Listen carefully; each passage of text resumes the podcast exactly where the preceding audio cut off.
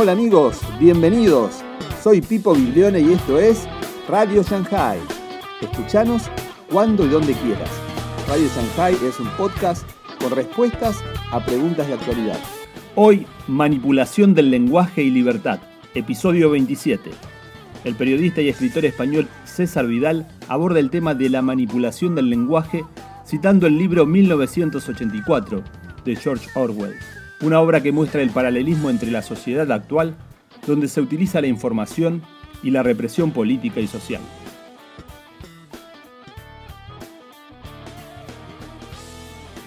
La ideología de género ha conseguido, de una manera que desde luego muestra hasta qué punto es fácil manipular a las poblaciones, ha conseguido unir a la izquierda y a la derecha. Inicialmente surgió dentro de la izquierda, y surgió dentro de la izquierda buscando algún proletariado que sustituyera un proletariado que ya no existía en Europa Occidental.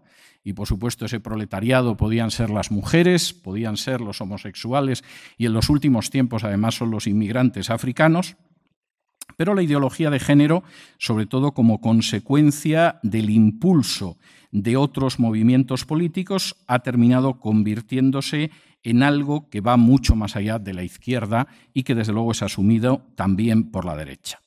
Tengo que decir, y no desearía ser ni mucho menos ofensivo con esto, que la ideología de género me parece de una debilidad en términos intelectuales que prácticamente, prácticamente eh, raya con la estupidez. Por supuesto, la ideología de género utiliza palabras mordaza, no se le ocurra a nadie cuestionar determinadas eh, tesis de la ideología de género porque será un machista, un homófobo o un heteropatriarcal, sea eso lo que sea, y evidentemente estas palabras tienen un efecto paralizador, al menos en los medios de comunicación occidentales, no inferiores a ser calificado como reaccionario o fascista. Es más, entre que te llamen fascista o que te llamen machista entre que te llamen reaccionario o te llamen homófobo, uno casi suplica que le llamen reaccionario. Y eso es otra muestra de la manipulación del lenguaje. Esa manipulación del lenguaje, además, tiene una serie de aspectos que son curiosos. No solamente estamos hablando de esas palabras que de alguna manera sirven como mordaza, como han servido a lo largo de la historia, sino de razonamientos que desafían al sentido común y que muestran hasta qué punto es fácil manipular el lenguaje para llegar a objetivos políticos. Por ejemplo, permítanme ponerles algún ejemplo y crean que no estoy bromeando ni pretendo ser sarcástico. Si cualquiera de sus amistades, de sus parientes o de sus hijos les dijera que desea cortarse una mano o cortarse un pie, inmediatamente lo llevarían a un especialista porque es un síndrome, es un trastorno de carácter psicológico el querer mutilarse y, por supuesto, a esa persona se le pondría en tratamiento. Si por el contrario les comunica que lo que quiere es cortarse los testículos y el pene, posiblemente lo van a felicitar ustedes. Ha descubierto que en realidad en su cuerpo de hombre anida una mujer. Si en algún momento su hija llegara a casa y le dijera, papá, me miro en el espejo y me veo como un hipopótamo, y ustedes le dijeran, hija, apenas pesas 40 kilos, papá, no voy a comer más, me miro en el espejo y me veo como un hipopótamo, ustedes llevarían a su hija a un especialista porque la anorexia es una grave enfermedad. Pero es posible que si su hija llega y les dice, papá, ya no soy Carmela, soy Carmelo, la feliciten porque ha descubierto lo que hay en su ser, aunque obviamente su ADN sigue gritando a voces que por mucho que la mutilen y mucho que la hormonen, sigue teniendo el mismo sexo con el que nació. Y por supuesto, y esto es bastante claro, esto no lleva solamente a situaciones que a uno le dejan absolutamente pasmado, sino argumentos que confieso que a mí me producen un profundo estupor. Por ejemplo, si se quieren, ¿por qué no van a casarse? A algunas personas les parece que esto es un argumento válido. Parece ser que durante milenios el género humano en distintas culturas nunca lo pensó. Más bien pensó lo contrario. El simple hecho de casarse no es en absoluto un motivo para tolerar ciertas formas de matrimonio. No toleramos el matrimonio entre hermanos, aunque es posible que un hermano y una hermana se quieran tanto como para mantener relaciones sexuales y querer vivir juntos. Se dan muchos casos e incluso hay obras literarias meritorias desarrollando ese tema.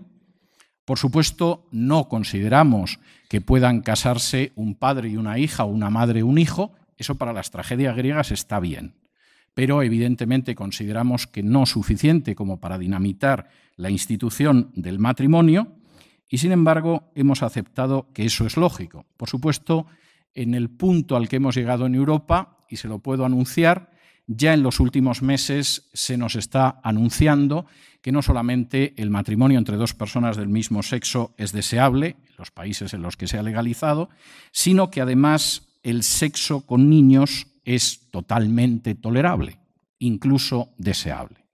Y el argumento es muy claro. ¿Quién va a adiestrar mejor sexualmente a un niño que un adulto?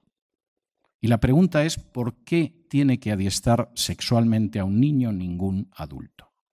Aunque fuera la tesis que sostenía Michel de Foucault y que por supuesto además lo hacía sin ningún problema en programas de radio y televisión.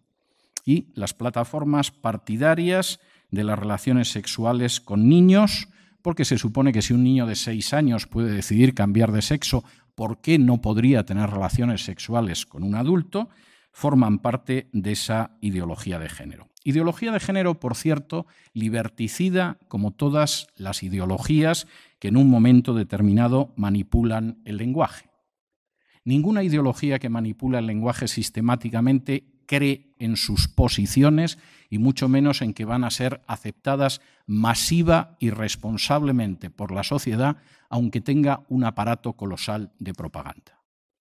Es verdad que mucha gente se dejó manipular en la Rusia soviética, pero hubo que mantener un gulag donde se explotaba como esclavos a millones de personas y donde se fusiló a millones de personas, porque si no eso no se podía mantener.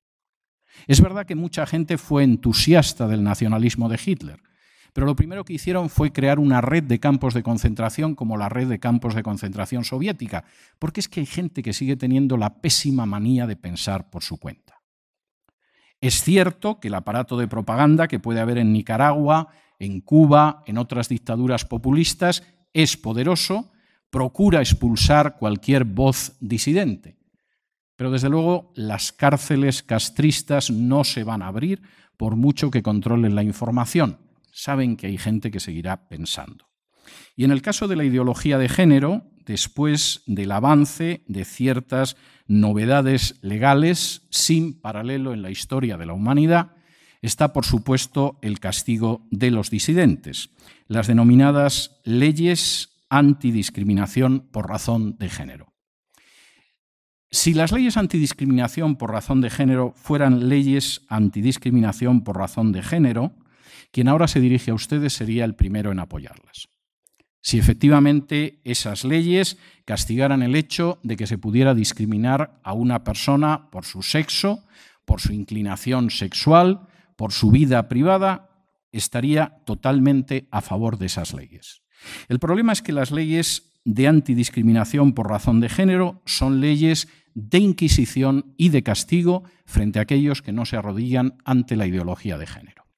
En el caso de España, para que vean que no tengo especial interés en cargar contra otras naciones europeas, estas leyes que rigen en 11 de las 17 comunidades autónomas españolas, en un primer momento castigan a aquellos profesores que no difundan la ideología de género con el hecho de la suspensión laboral.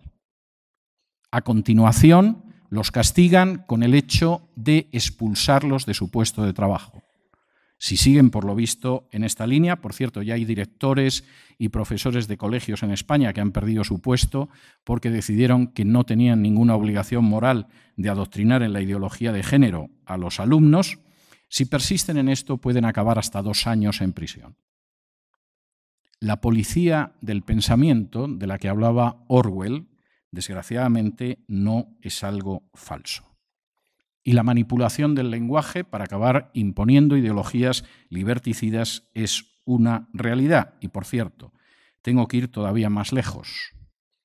Ha llegado hasta tal punto que para un sector de la sociedad el hecho de suscribir o no la ideología de género es equivalente a respetar o no los derechos humanos.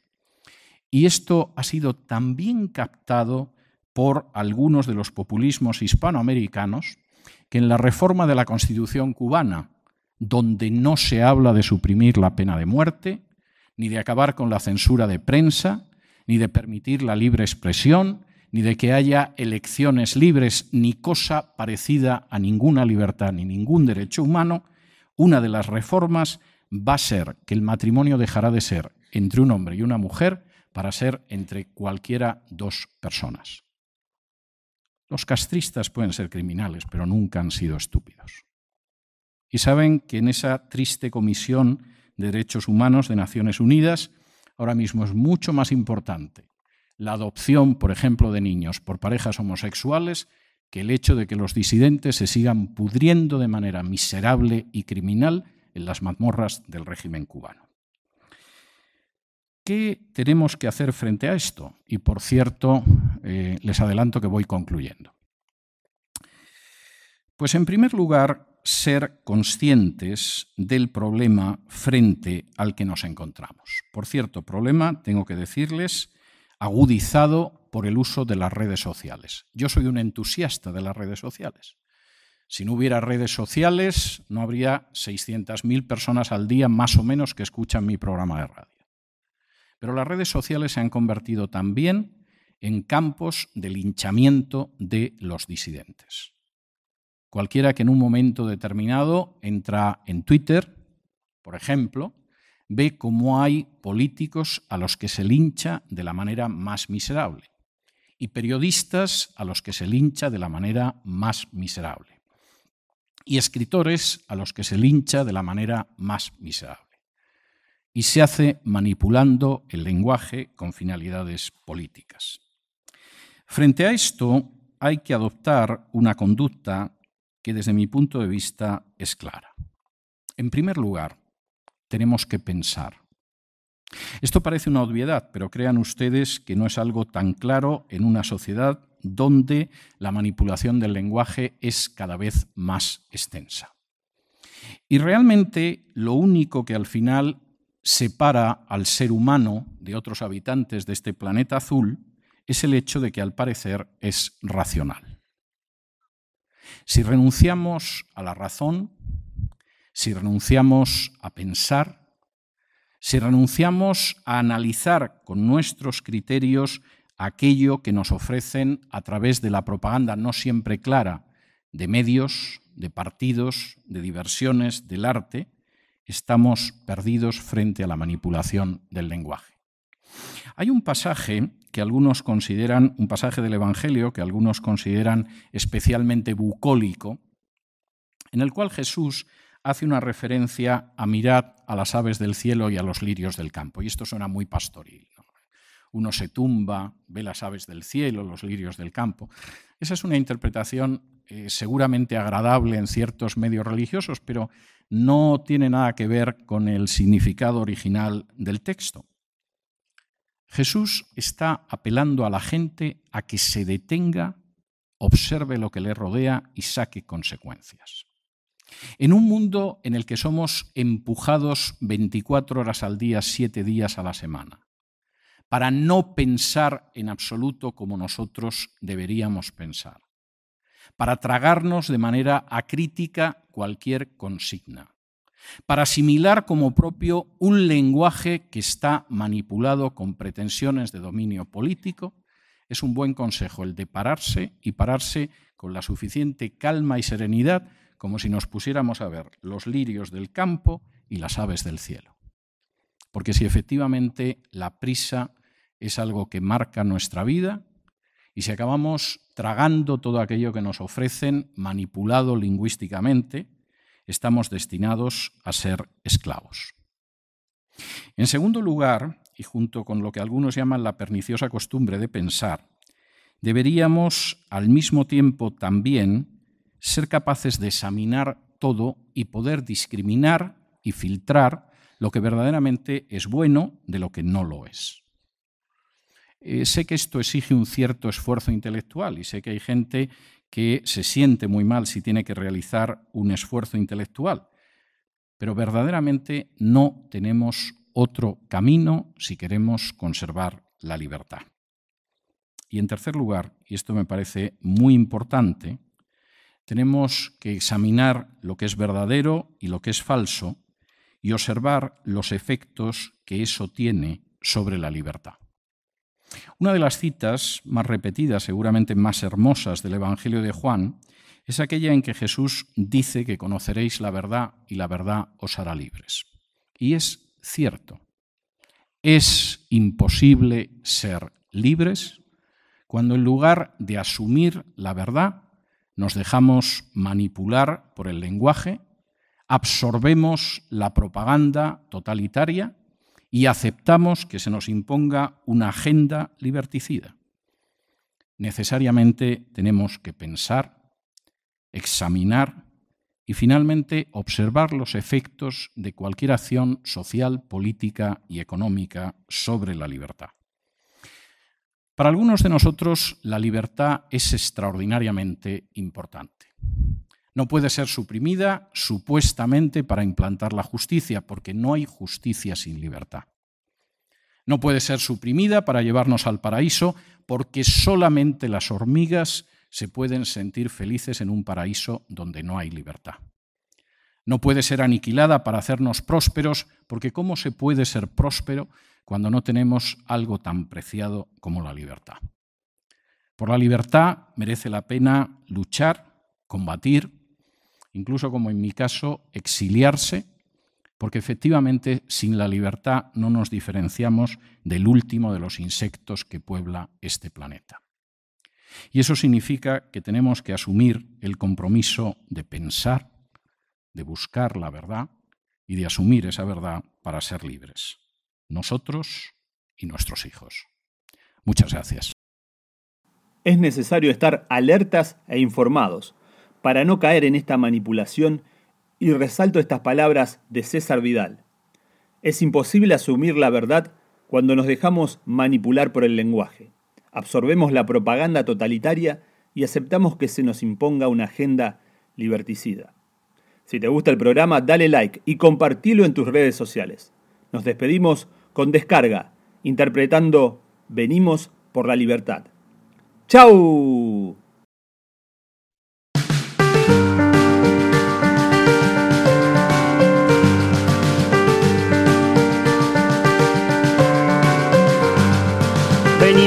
¡Chau! la salvación, no por la sanidad.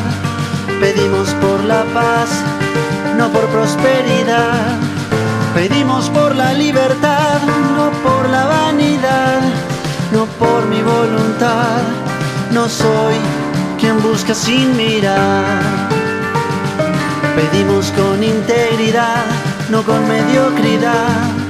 Pedimos con el corazón, porque esa es la verdad sabemos quién buscar, cantamos sin cesar, pensando en la verdad, que es una nada más.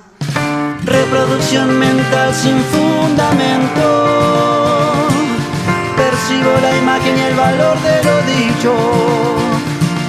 Sinceridad, no hay nada parecido perdido en un mundo desnudo y sin abrigo.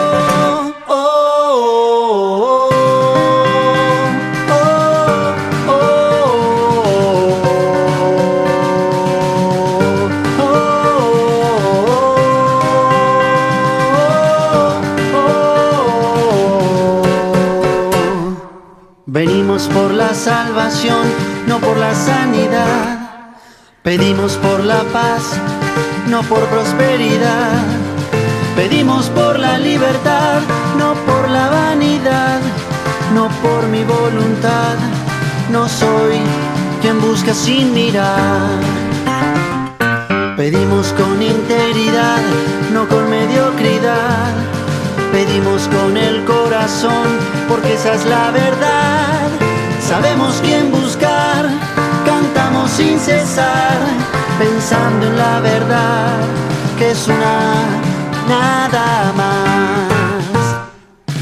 Reproducción mental sin fundamento, Percibo la imagen y el valor de lo dicho. Sinceridad, no hay nada parecido. Perdido en un mundo desnudo y sin abrigo.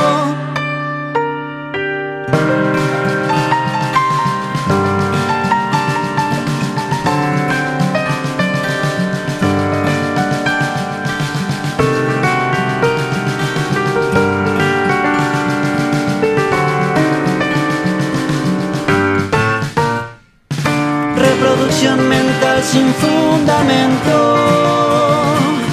Percibo la imagen y el valor de lo dicho. Sinceridad, no hay nada parecido. Perdido en un mundo desnudo y sin abrigo.